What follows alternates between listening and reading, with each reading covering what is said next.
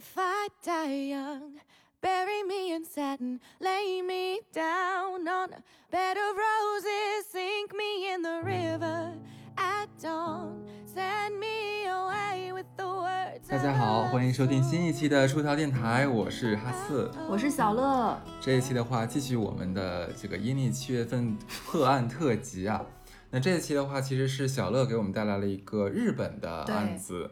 非常的诡谲这个案子，而且我听的时候感觉有点刺激。有点吓人。我觉得这它个它里面好像是很多像一些字眼，或者说这个女主角发生的事情，其实是很撩拨听众的心弦的那种东西。就很想说，哎，怎么会这样？为什么呢？就是很有冲击力，而且嗯我觉得这个案子本身其实它不仅仅只是悬案了，可能它涉及到很多未知的心理上的一些问题，包括女性在职场上等等等等等等很多的。所以我们这一期就开始吧。那这一期其实叫做案件的名称，不知道大家有没有听说过？嗯，它叫东电 OL 谋杀案。然后它是上世纪日本的一桩很惊悚的一个悬案吧。那我就开始了。一九九七年三月十九日的凌晨，还处于一个春寒的状态，气温比较低，气温比较低。东京涩谷区的一个地方的木质的一个公寓里面呢，管理员佑亮正在清扫走走廊。这个时候呢，佑亮发现二零一公寓的窗户是开着的，他就忍不住好奇的往窗户里面探了探头，只见屋子里呢，一个女人正在一动不动的躺着。他试图去叫了几声，但这个女生没有什么反应。他又敲了敲门，发现门其实是虚掩着的。于是他走进了屋内，女人纹丝不动。凑近一看，他不禁心中一惊，躺着的这个女人已经停止了呼吸。嗯，在这里我们要说一说发现尸体的这个地方呢，它处于涩谷车站和神泉车站之间，在很久之前已经发展成了非常繁华的一个商店区。而在商店区的背后，还有着大量的这种情人旅馆。那情人旅馆是什么意思，也就不多解释了。其实是人口流动性很大、非常复杂的一个地方。嗯，那接下来我们再说一说这个案发现场。这个佑亮立即报警了嘛，随后警察马上赶到了这个案发现场。这是一个不到十平方米的小单间，有一个小洗手间和一张床。屋子里面呢又脏又乱，看起来应该是长期没有人打扫了。尸体是仰面躺在卧室的地板上的，还戴着卷发的假发，假发下面是齐耳的短发。从面容上判断呢，这个女人应该是在三十到四十岁之间，除了涂了红很红很红的口红之外，脸上没有太多化妆的痕迹，而且妆容呢也没有完全花掉。但是尸体的妆容画的其实非常的简陋和拙劣，然后女尸的身体呢非常的孱弱，外套是一个 Burberry 的卡其色的风衣，这里要记住哦，这是一个品牌的风衣。然后后面可能会展开讲到这些细节，包括她的假发呀等等，里面是蓝色的连衣裙，内衣没有乱掉的痕迹。女士旁边有一个黑色的手提包，手提包呢已经被利器割开了，手提包中仅有几百元的日本的零钱、一支口红、钥匙等等杂物，以及一本黑色的笔记本。呃，这个单肩包打开呢，里面有一些日元，然后很多个没有用过的保险套。钱包里呢有个工作证，工作证显示了这个女生的身份，她是东京电力公司经济研究处的副处长，叫渡边太子。后来警方证实呢，这也就是我们此案的这种被害被害人，就是他渡边太子。其实听到这里，你会觉得已经有点奇怪了。就首先一听到副处长，大家就会觉得这是一个还不错的职位。，对对，所以包括前面的一些很多很奇怪的地方，这种案件线索，那我们再展开。而且呢，手提包上除了这个太子自己太子自己的，我的我天哪，我这今天哦什么情况？我都结巴的不像话。除了他自己的指纹之外呢，没有发现任何可疑人物的指纹。嗯，在榻榻米上呢，还发现了嗯一些 怎么办？讲到这里，人类的下体的跟某某些毛发。对对对，然后马桶中呢还有一些用完之后的保险套，然后还有一些里面遗留的这种残留的嗯男性的这种液体，然后都已经被拿去鉴定了。其实这个后面会充斥着这些毛发呀、精精等等等等这些东西，然后。关于女尸的尸检报告也很快出来了。从尸体的腐烂程度来分析，法医认为她已经死了大概有十多天了。哦然后也就是大概是九七年的三月八日到三月十日之间，死因呢是被扼住了喉咙窒息而死而死，舌骨断裂。哦，那我们现在已经把那个凶案现场介绍完毕呢，基本上它为什么叫东电 OL 杀人案也明白了，东电是他供职的地方嘛。然后其次呢，她是一个职业女性，是一个副处长，那她被杀了，所以这个案子就被简明扼要的叫了这样一个名字。那这里我们来说说这个东电集团，这个东电集团其实很厉害，它是日本的九大电力公司之一。然后市值很高很高了，好几万亿日元，巴拉巴拉的，是日本乃至全世界非常一流的企业。那大家应该都听说过日个日本有个很有名的福福岛的核电泄漏，这个核电就是东电集团自己建造、建造的。他，那你那我们我们想一想，东电电力公司的这个副处长，那其实已经算是一个蛮高职位的一个管理层的人员了是一。个女性，在日本那样的社会里对面已经很厉害了。很厉害，很厉害。那这样的一个人怎么会死在了一个这样就是花柳街巷的这样的一个破旧公寓里呢？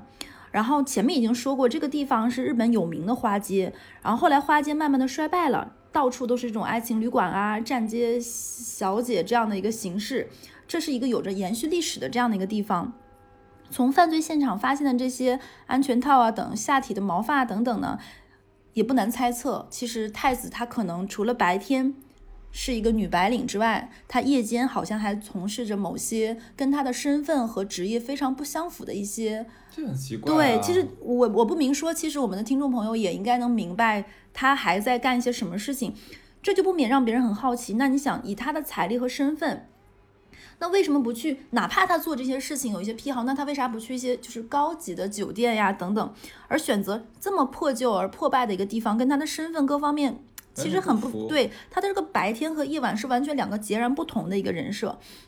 他的白天黑夜简直可以说是双面人生。那这个太子呢，他其实三十九岁，嗯，和警方判断的一致，未婚。他八零年毕业于日本最好的私立大学应庆大学。这个学校有多好呢？我估计我不知道听众朋友有没有有没有知道，我第一次知道是那个垫底辣妹那个电影。哦，哦，那个电影里面那个女生就是一直啊，我一定要努力努力考上的就是这个学校。这个学校呢，它也要也叫也是也简称就是庆大嘛，是日本极负盛名的世界级顶尖私立综合性大学。嗯，然后也是日本历史上第一所高等教育机构。可以说考上这个大学都是非常非常厉害的人，基本上日本很多什么高管啊什么都毕业于这样一个大学。你看，听到这里，你看毕业之后，太子就进了这个这么厉害的东电公司，然后去做一个处长，去去调查，她也是当时第一批就职的职业女性。然后这一年录取的人里面有两百四十人，仅有八个人是女性。然后太子是其中之一。其实你想一想，就是前面我们展现就这个女生就是要多优秀有多优秀嘛。她的同事回忆说，包括她的老板说，她工作又认真又负责，非常的拼命。尤其是他当上了领导之前，哎，有点奇怪吗？尤其是他当上凌晨领导之前，经常经常加班到一点到两点凌晨哎，是个很拼的人。然后这里面就留下一个伏笔，那为什么正常来说一个人不是当了领导之后会更拼吗？那为什么就不拼了呢？这个后面我们把这个话头留下来继续讲。嗯，我们的领导们不都是把活儿让我们干吗？哎，好像也是，这说有道理。然后呢，她还是个处女座，平时非常不苟言笑，然后就是属于那种别人犯了错，不论是上级还是下级，都是那种直言不讳的，而且又很低调。工作中呢也没有什么朋友，打扮一直很朴素。哎，这是不是跟你案发的时候那个还是不一致？好像化了很拙劣的妆，对，吧然后又名牌的外套什么的，然后跟同事呢也很少来往，但是呢，嗯，他有一些同事也说了一些他一些非常奇怪的事情，比如说他在八六年左右，他患上了厌食症，已经到了一种要住院的程度。等他出院以后康复了，他也没有恢复到一个正常人的体重，他身高一米六七，只有四十公斤不到。对，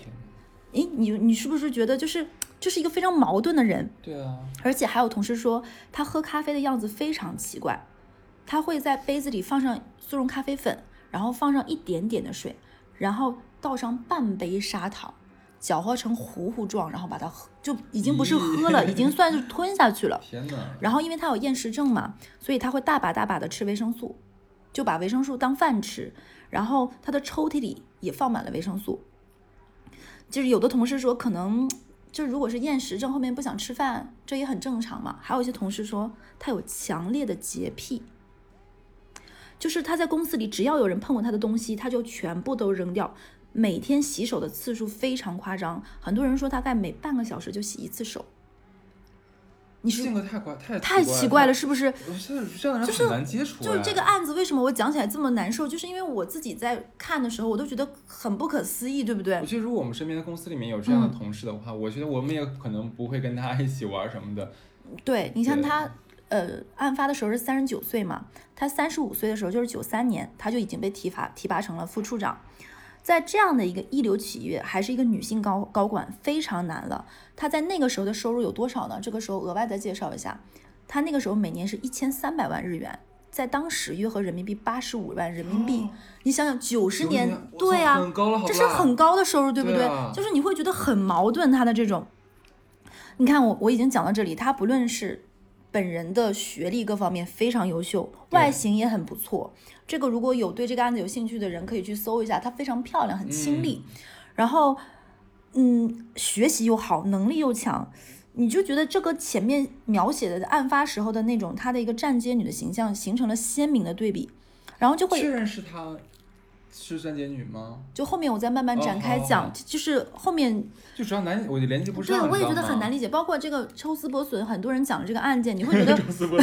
又来了。对，就就没办法，就是自创的。然后，哎呀，就这个案子，然后很多人就到这里。其实我我是慢慢顺着看到这里嘛，我我是看到视频来讲的这个案子。当时在想说，是不是他们家欠债了，或者哦是家里贼穷？我当时是正常的逻辑，是不是这个样子？欠多少钱？一年八十多万的都不够。对，九十年代八十多万，然后女高管，然后你听她同事来讲，她又说什么非常朴素啊，不爱买名牌呀、非常就是生活这种就是非常简朴的一个他人。站街的时候不是穿着 Burberry 吗？对呀、然后后面有同事说，他那件 Burberry 是他上大学毕业的时候应聘就买了，这么多年一直穿着。哦，就他不是一个奢侈的人，所以你就会觉得越来越冲突，然后你就会想说，哎，这是一个什么样的家庭，有一个这样的人？然后呢，他出生在一个东京富裕的高学历的家庭，哦，父亲也曾经是东电的职员，然后在他大二那年去世。那你想，如果大二去世的话，其实他是过了一个非常富足的嗯童年、青春期等等等等。然后他的母亲毕业于日本女子大学，在那个年代哦，家里还有一个妹妹，一家人住在高档的社区的一个小小洋楼里面。这里额外要说，这个小洋小洋楼是没有贷款的，哇，哦也就是说这是一个很富足的家庭，彻彻底底的中产阶级以上的一个家庭。是而且邻居对这个太子的印象也是非常好，形容他身材很好，人也漂亮清丽，很听话，就是远近闻名的很优秀，出身好，工作好，人漂亮，就是这是外人嘴里面的那种人人称羡羡慕那种模板化人生。但是呢，在警察和渡边太子的母亲的交谈中，发现，哎，他的母亲跟太子的关系不是很好，甚至包括在在妹妹在内，家里人没有人去在乎他，甚至刻意的孤立他、逃避他。然后在跟母亲核实的时候，其实他在三月八号就没有回家了，而且他是案发十几天才被发现，对不对？还是被一个公寓管理人员，就说明家里没有人在乎他呀。而且女女儿已经十几天没有回家的情况，母亲并没有报案，也没有显得很慌张。警察问他为什么没有报案的时候，母亲只是淡淡的说：“我以为他找了什么男人搬出去了，毕竟三十九岁的人了，他的事情我不会过问的。”是不是也很奇怪？嗯，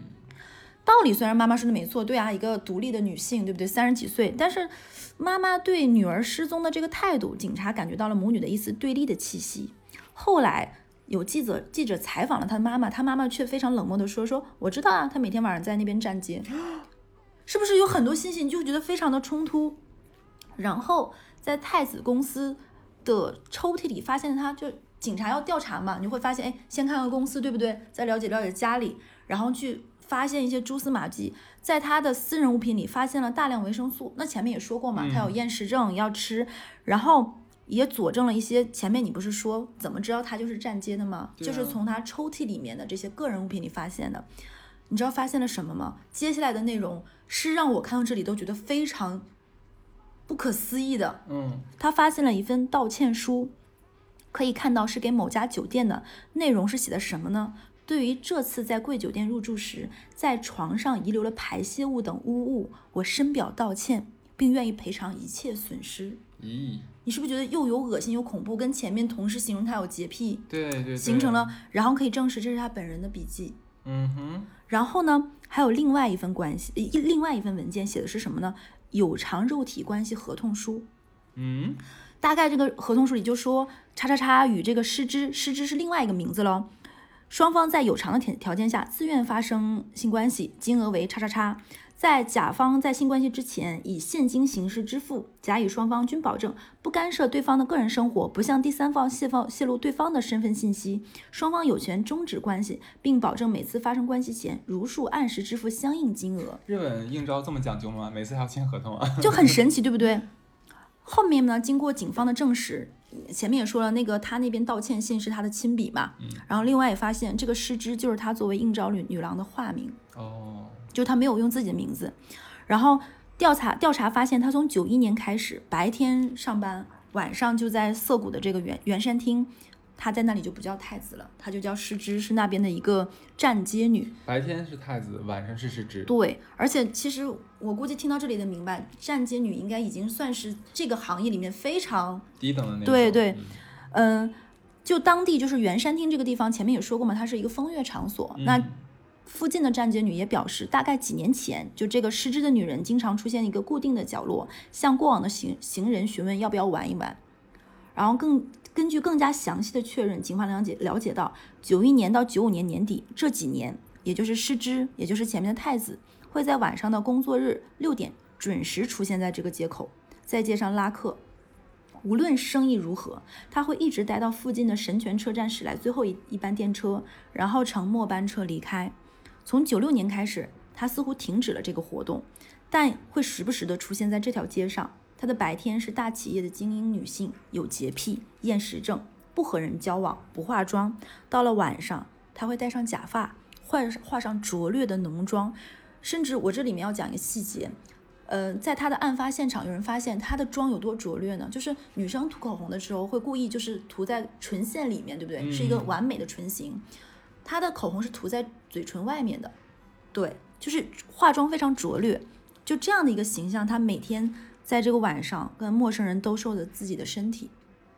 其实我在看那个视频的时候，看到这里我就已经很难受、很压抑了，就是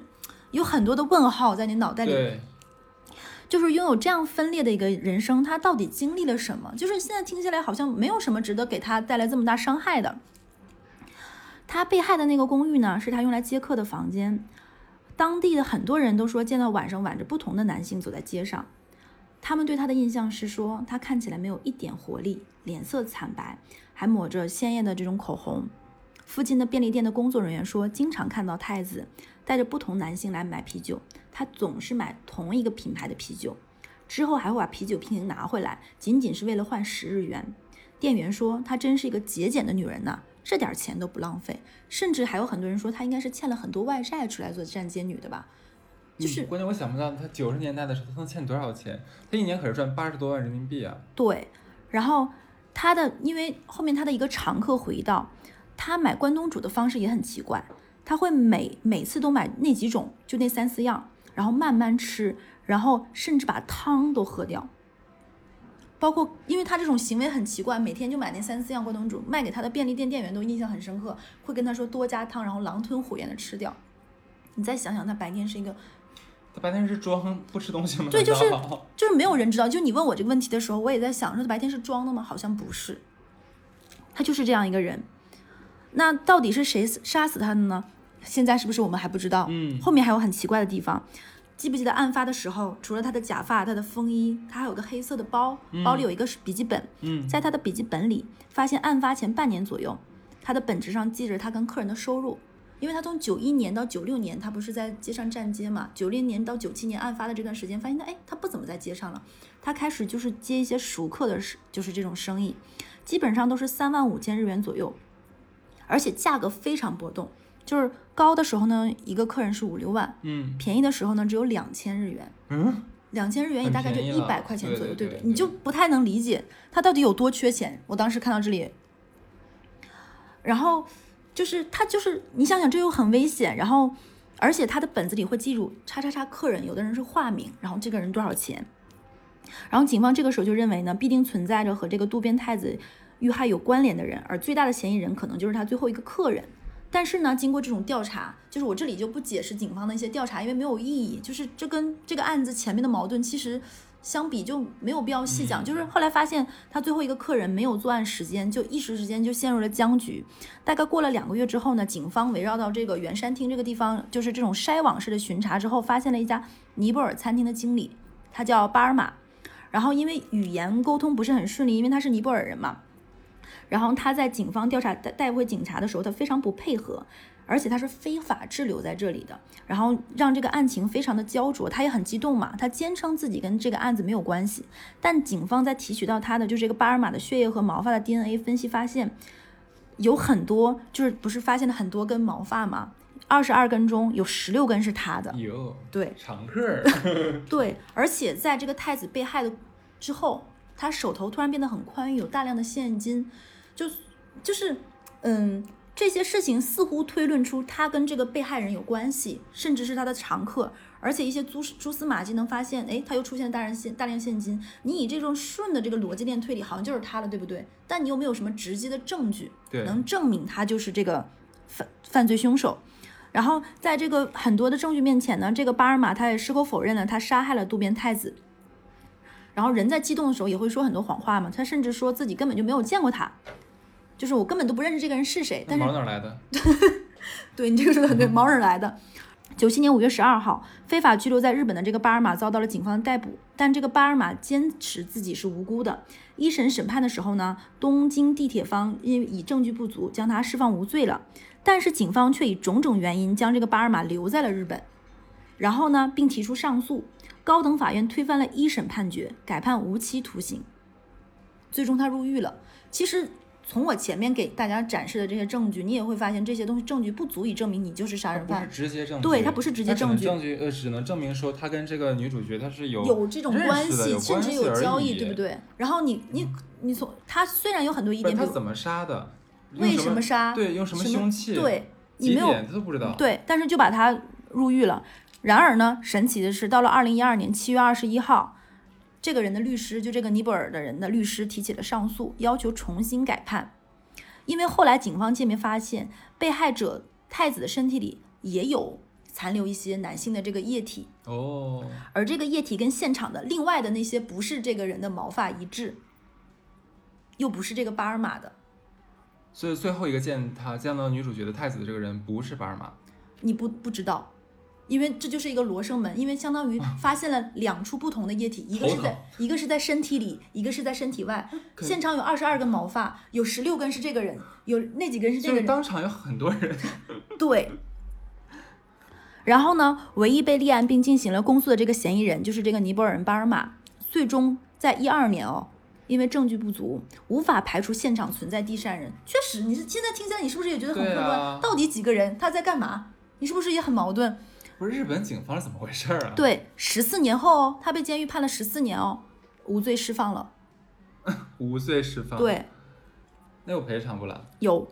后面我再讲讲赔偿的金额哦。他拿了六千八百万日元的赔偿金，回到了日本，那挺多的娶。妻生子，非常多的一个豪宅。嗯，那你想听到这里，你就嗯，这个活着的人，这个巴尔玛不，现在看下来是没有办法确切的证明他是不是真正的凶手。那他活着的人，好像后面得到了所谓的这些公道，也正常的生活。但是案件到底是谁杀了太子？其实听到这里是不是非常的？就我听过好几个版本解释这个案子，包括昨天晚上还看，我看不懂。就是我看不懂的，原因在于没有任何证据，到现在过了这么多年，而且最大的一个问题是什么？他是案发十几天之后才发现的，其实很多证据已经没有了，嗯或者是现场已经不是第一现场，嗯甚至于很多事情已经被别人改动过了，嗯所以过了二十几年，这个案子到现在还是没有头绪。那这个案子也引发了很多的，就是猜猜测、华人等等。然后后后面公开之后呢，这个抛开这个案件本身，人们不能理解，就是我刚才说的嘛，出身是白富美，高智商、高学历，事业有成，除了单身这一点，他就是人生的一个完美赢家。对，那为什么会选择晚上站街？而且非常夸张的是，连续六年风雨无阻，做着相同重重复的这个事情。前面我们也一直在聊，他到底缺不缺钱？就是是不是一定是缺了很多很多钱才会干这样的事情？那我们把这个留到现在来讲。按照他在当时公司的级别已经说了，他一年有当大概人民币八十五万的收入，一千多万日元，而对，而且他家境富裕，你也不能理解，对不对？对而且他完全没有任何外债，然后警方发现他去世的时候，你知道他折合人民币他的户头有多少钱吗？七百万人民币，大富豪哎，九十年代哦，很有钱了。是不是很有钱？那个时候咱们都说百万富翁嘛，有一百万就算富翁了。嗯，就是现在听到这里之后，我们就就来聊一聊。其实我看到这里的时候，我就非常难受，就在于你根本就不懂他为什么做出这样双面人格的这样的一个行为。我听完你这个案子的时候，其实你是不是就是从头到尾我的这个心理波动是很大的，不然的话，我会经常会发出哦啊这样啊的声音。其实其实我从最开始听的时候，我没有呃，就你跟我讲完他的这个工作背景和收入背景之后，我就不会再往钱的方向去思考了。嗯，我其实想的更多的是这个女人她是不是在心理上面有没有一些问题？对例如说像我们之前看那个美国不是有个什么那嗯个泰格伍兹，就那对个打打打高尔夫那那个性瘾，那是不是有可能是他有性瘾，所以说他每天晚上出来释放一下？嗯因为这个之前在我国也有这样的例子，嗯，对吧？其实它就是就无差别嘛，就只要是有人能满足我的这欲望的话，都可以。那只不过如果说我是作为站街女的话，我有更好的一个保护呃保护衣。这这里我额外说一个，嗯当时刚才我没讲。就是他每天晚上会固定接几个客人，就一天晚上他给自己的标准是四个客人，如果接不到他也要到那个点儿，最后一班电车。哦就是他是一个做的，你不觉得他做这个行为非常的格式化吗？我他是个 rocker，他在体验人生是吗？就是他每天晚上，就他的同事说，他每天晚上不论加不加班，这几年到了五点钟就下班，六点出现在那里站街，每天四个客人，嗯没有客人也熬到，然后吃着固定的关关东煮，就是这样的一个机械化的人生，嗯，所有人都不理解为什么。然后前面我们说过，他缺钱吗？好像不缺钱，那是好像生活是不是很幸福？就有人哎，前面我们是不是讲过一个细节，就是说他跟他妈妈关系不是很好，嗯后来有网网友说呢，说他跟他妈妈的关系已经到了一个非常僵化的程度。这个时候，当然了，我现在要讲的是一些网友的揣测揣测，但是不知道是不是真的。嗯我我不希望下面这番话可能对大家，因为往生的人或者是有一些揣测，很多人说太子的父亲对太子有一些超乎了父女之间的情感，已经达到了让母亲嫉妒的这样的一个程度。哦，嗯，然后也因为这个原因，在父亲去世之后，他们母女的关系变得日常恶化。而且前面有说过，嗯，太子的爸爸和他供职在同一家公司。其实很多侧面的信息可以佐证，太子能进入这家公司，其实有点继承父亲的衣钵和遗志这样的一个行为。然后在太子去世之后，太子的爸爸去世之后，他跟他妈妈因为各种原因，包括他父亲葬礼上种种事情，发生了非常强烈的争执，所以就会有一些心理学家或者是网友就会揣测，是不是因为他跟他父亲这样的一个可能存在一些过于亲密或者等等等等，我这个地方就不用各心理产生了变变化对是吧？然后呢，其二就是还有就是一点，前面有说过他是有厌食症的。其实我看到后面的时候也在想说他的厌食症是不是装的，嗯，但网友说他不是，他的厌食症已经到达了需要采取强制手段去住院，强迫他吃饭。然后这反而就是他妈妈不是逼迫他去吃饭吗？导致他的厌食症恶化了。哦，然后就是这就是因为这两个原因，导致他跟他妈的关系就特别的紧张。然后你就会觉得这个女生就活得非常的痛苦，没有人关心她，没有人在乎她的死活。是，然后他又非常在乎旁人的眼光，就同事说，基本上在公司里没有看过他吃东西，就吃的就是前面说的，就有同事说对，就是因为警方在调查这个人过往的时候，就问，哎，他有什么奇怪的举动吗？他有什么异常吗？然后同事都会说，包括他上司说，他他好像没有什么朋友，也没什么异常，也没有什么这还不叫异常、啊，也没有什么不健康的交往等等，就是喝咖啡的时候有点奇怪，不吃饭吃维生素啊，那可能是因为得过厌食症，就好像就这个人太普通，到没有人去记住他了，对。然后甚至于你就会发现他很刻板的很多规律，你就会觉得，就这个人到底是，然后就有网友这个时候就是我们把案件讲完，包括后面推论的几种他被杀的可能性等等，后面就有网友说有一种心害心理，就是他患上了强烈的自我放弃型心理人人格障碍，嗯就是他就是一种自弃形式的，嗯。就是他工作上，因为他那个时候就有分析，他在那个时候他不是很早就是呃三十五岁就升升到了副处长嘛，但其实他那个时候在各种东电里面的派系斗争等等等等里面，他已经失去了话语权，在日本那个体系里，他是不太会被解雇的，但他也不太会被重用了。他就相当于好像早早到了那个位置，但是就没有人管你了，他不被重用。这样一个有上进心、有企图心、很拼，之前在没当上领导之前，每天加班到凌晨一两点的人，就一下子工作上就你你的职业就已经到顶了，你就这样了，公司养着你，但你没有什么进步。哎，听到这里的时候，我在想说，那不是挺开心的吗？要是我的话，但是如果是有上进心的人的话，这对他来说是一个致命的打击。对，就是就是就是就是他可能得不到自己人生更大程度的追追求了，就可能像我这种废物来觉得，就会觉得其其实也挺好的。就是我接着你现在说的这个推论嗯来说啊，刚才说的是什么放弃型人格，是吧？对吧？有没有另外一种可能，就是咱们以前经常在媒体上看到的很多那种企业的高管、企业的老板，他们表表面上光鲜亮丽，然后私下里面会约那种像 S M 女王去释放自己，因为她压力太大了，身边又没有人理解自己，对，那么只有找到一个让自己痛苦的办法，就折磨自己的办法来释放自己的压力然后力。有一个有一个女性网友匿名就是说特别能理解她，因为她说但凡有一个人爱她，她说她特别能理解，她觉得如果太子的身边但凡有一个人是爱她、关心她、在乎她的，她都不会这个样子。嗯，但是这只是站站在局外人的一个角度揣测太子的心理。那到底他为什么能走上这样一条路，没有人知道。后面因为这个案他，有日记吗？他没有日记，他的本子里记录的就是他的 啊，我知道了就。是三 三万五千日元，五千日就很明确，就是他的人生就活得就非常的规矩，包括他连每一笔，就是前面不有说过了嘛，他连有的客人给的钱很少是硬币，他还会把硬币大量的硬币，然后放到银行存起。是哪个客人这么 low，给硬币呀？他客人不接，而且你知道，因为这里面我再补充一个细节，就是因为他这种乱接客，就是因为他，因为其实每个行业它就每个行业的价格这种规矩，嗯对吧？就比如说站街应该不低于多少钱，他的同行跟他的关系也非常差，因为他扰乱了这个地啊方的价格，所以其他人也不喜欢他，甚至有一些。其他的这个同行会在背后嘀咕他说他应该是欠了很多钱吧，他应该是单亲妈妈吧，他应该怎么样吧，他怎么不然他怎么这个样子？都他肯定不是缺钱的。他不缺钱，就我刚才说，他没有任何，他是一个没有贷款的人。你想想在，在、那个时候的日本，一个没有贷款的人，而且他每个月的开销，除了定期给他妈妈十万日元的生活费以外，他没有额外的开也没有销，很多，也不花也不花钱，也不乱买衣服，然后就说白了他就不缺钱。他做这些事情，可能就是源自他内心本身的痛苦嗯，和自我折磨。你你先接着我我说完了，你说 哦天哪，就很难受，对不对？我就是，关键是这个太诡异了，你知道吗？就哪怕他能留下一个只字片语，让大家知道他的心路历程是什么，我们好像都有更有抓手去看分析这个人。但现在就像你说的，像警方一样，警方现在也是无头苍蝇，就连他的死都找不到什么可以来佐证的东西。就我们来现在来分析这个女人，就是你看我们现在完全只能靠揣测和猜测，都是无边儿没边儿的事儿而。且因为她的她的这个这个案子其实本身它不是悬疑的成分更大，所以我没有讲很多说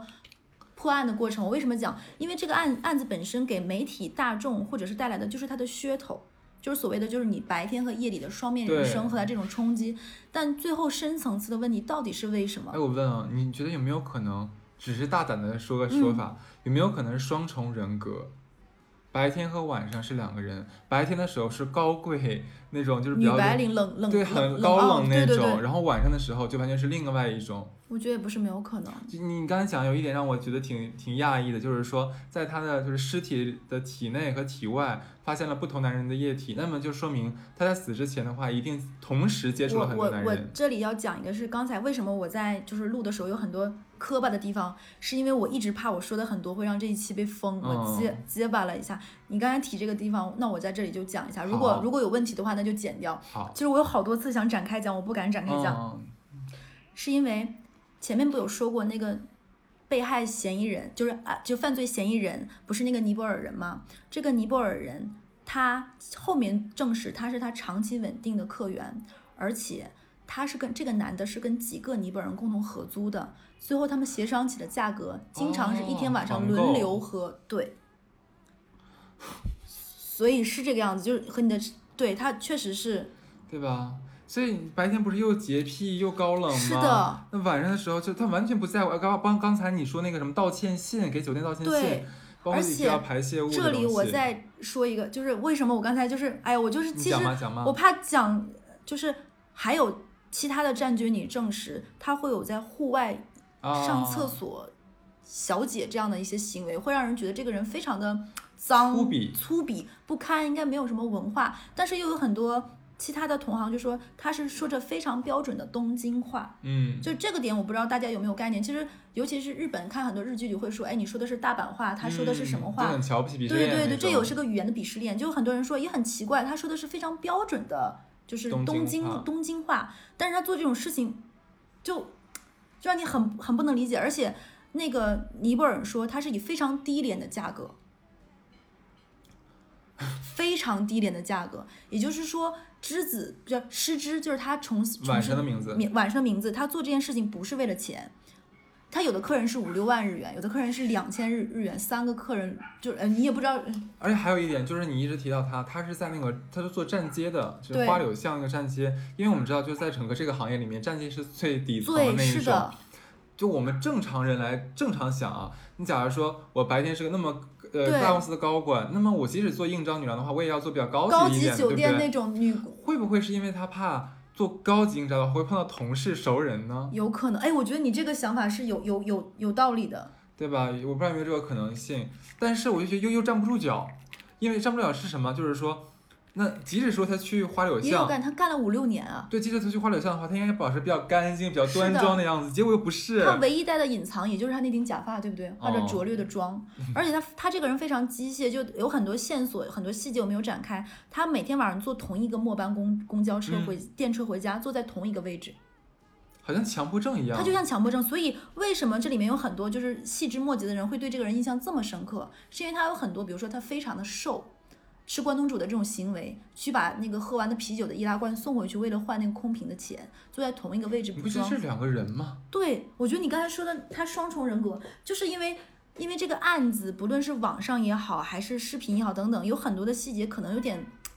我难以启齿，就害害怕被封。他做过很多让你觉得非常大跌眼镜的人，这不是一个好像受过高等教育、这样很好家庭出身能做出来的事联系情，完全联系不上。而且我在想，就是好像警方怀疑的对象都是他的客人，那我再那我问一下，那有没有可能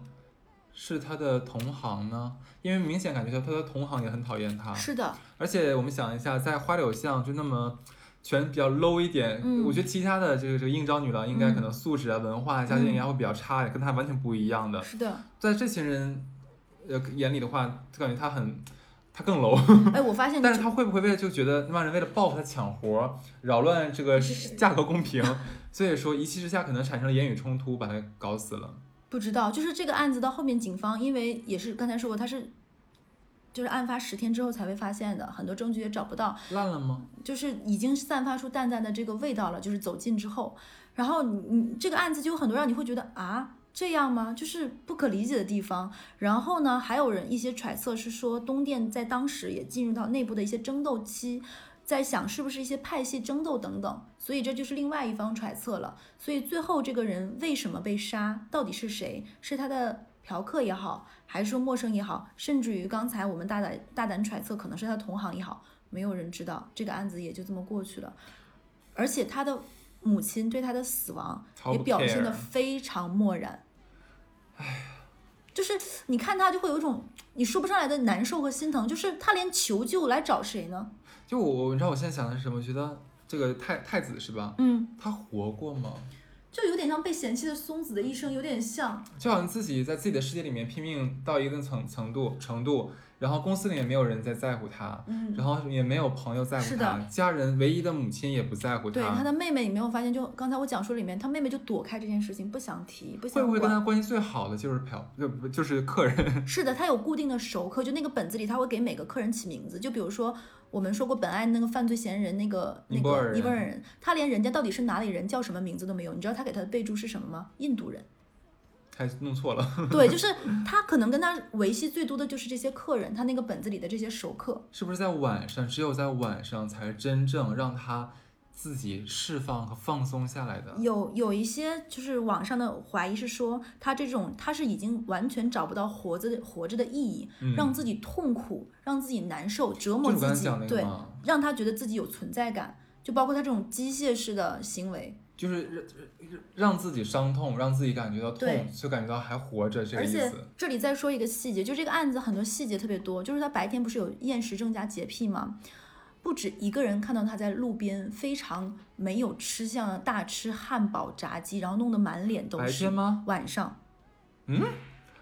就白天他是洁癖吗？他晚上在路边经常会有人看到他在站街的时候吃这些东哎，西。但是厌食症的话，他如果真的是有这个病症了，嗯他应该是吃不下的呀。是的，就是所以你刚才说他是不是双重双重人格也不是没有可能，因为。双重人格的话，可以可以就是不同人格是不同的生病。对，对，所以就这个案子就是，就因为这个案子有很多细节，建议大家去网上自己搜，就有很多很大尺度的描写，就会让你觉得不可思议。天，我觉得这个案子你说是悬疑好，其实我看完之后最大的感觉就是他有没有想过求救？我觉得他第一次得厌食症的时候，其实是身体的一些反应，包括精神疾病是一些反映出来的一些外化的症状。他那个时候如果求助的话，可能后面不会发生那么多事情。太子好可怜呀。我就觉得很难受世界上有任何一个人关心他，这些都不会走爱他。我就不会。尤其是他妈最后等他去世之后的反应，包括很冷漠的跟记者说：“我知道呀，我知道他在干什么。”他不哦，管。真的，我觉得这个很可怕真的是。而且就是这个案子后面，因为这件事情案子本身，它出现了非常多的电影，包括影视作品拍摄，甚至于以此改编的一些什么动画乱七八糟。因为日本和韩国很擅长嘛，有一个是呃原子温的电影叫做《恋之罪》，嗯嗯，有兴趣的朋友们可以去看一下。但是据说我看了一点点，我发现我生理不适，我看不下去。呃，恋是恋爱的恋，然后罪是就是罪恶醉酒的罪。罪恶的罪，我写错了，哦。就是就是我看了一点点，我发现我生理不适，就太恶心了。啊，恶心是什么？就是让你觉得不舒服，就是充斥着一些让你觉得让你的三观受到冲击的一些哦行为方式，甚至于他是把这个案子的一些侧面编到了这个电影里嘛，然后大家可以看一下去，但是确实会让你不舒服。如果觉得心理承受能力比较弱的朋友，还是不要看了。那今天这个案子就讲到这里，其实能听出来，我跟哈次在介绍过程过程中其实挺唏嘘的。对，就你说不上来这是为什么。我是觉得如果有有发现自己有一些些不太对劲儿的时候，还是要选择求救的。不论别人在不在乎你，还是要把求救的这个信号释放出去。是的。嗯，那这一期就到这里，好难受啊，这期真的好难受，那我们下期见，拜拜拜。